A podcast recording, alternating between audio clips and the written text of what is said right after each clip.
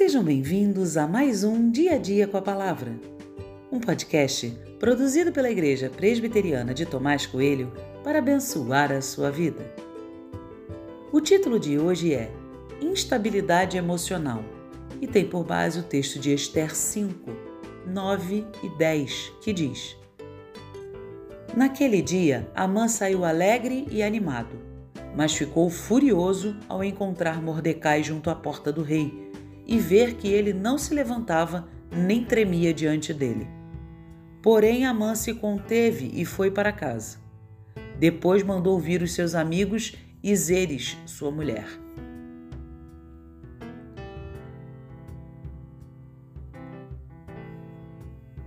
Foi um banquete magnífico, literalmente tudo do bom e do melhor.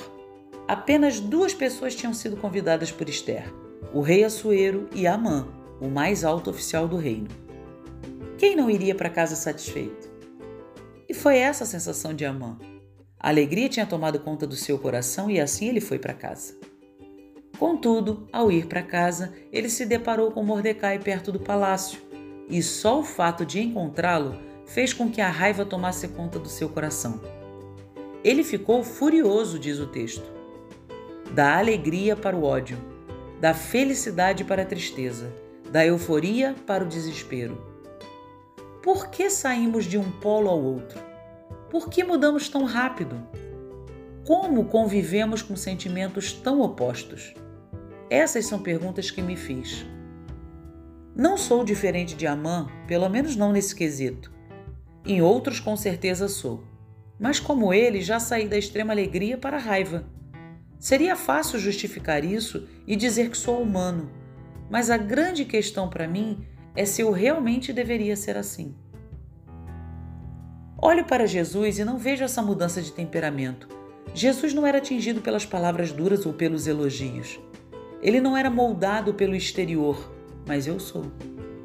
Esse é o primeiro problema. A estabilidade emocional de Jesus está firmada na sua identidade. Ele sabe quem é, para que veio e vive a partir disso. Minhas confusões quanto a isso me atrapalham muito. O que acontece é que acabo vivendo a partir da percepção das pessoas sobre mim. A instabilidade emocional é algo que precisa ser trabalhado. Experimentamos várias emoções enquanto seres humanos, mas sair de um extremo ao outro em questão de segundos só aponta como as circunstâncias estão nos dominando. Coloque seus sentimentos diante de Deus Sentimentos ruins precisam ser tratados e curados. Não se acostume a ser instável. Esse é um sintoma de que as coisas estão fora do lugar.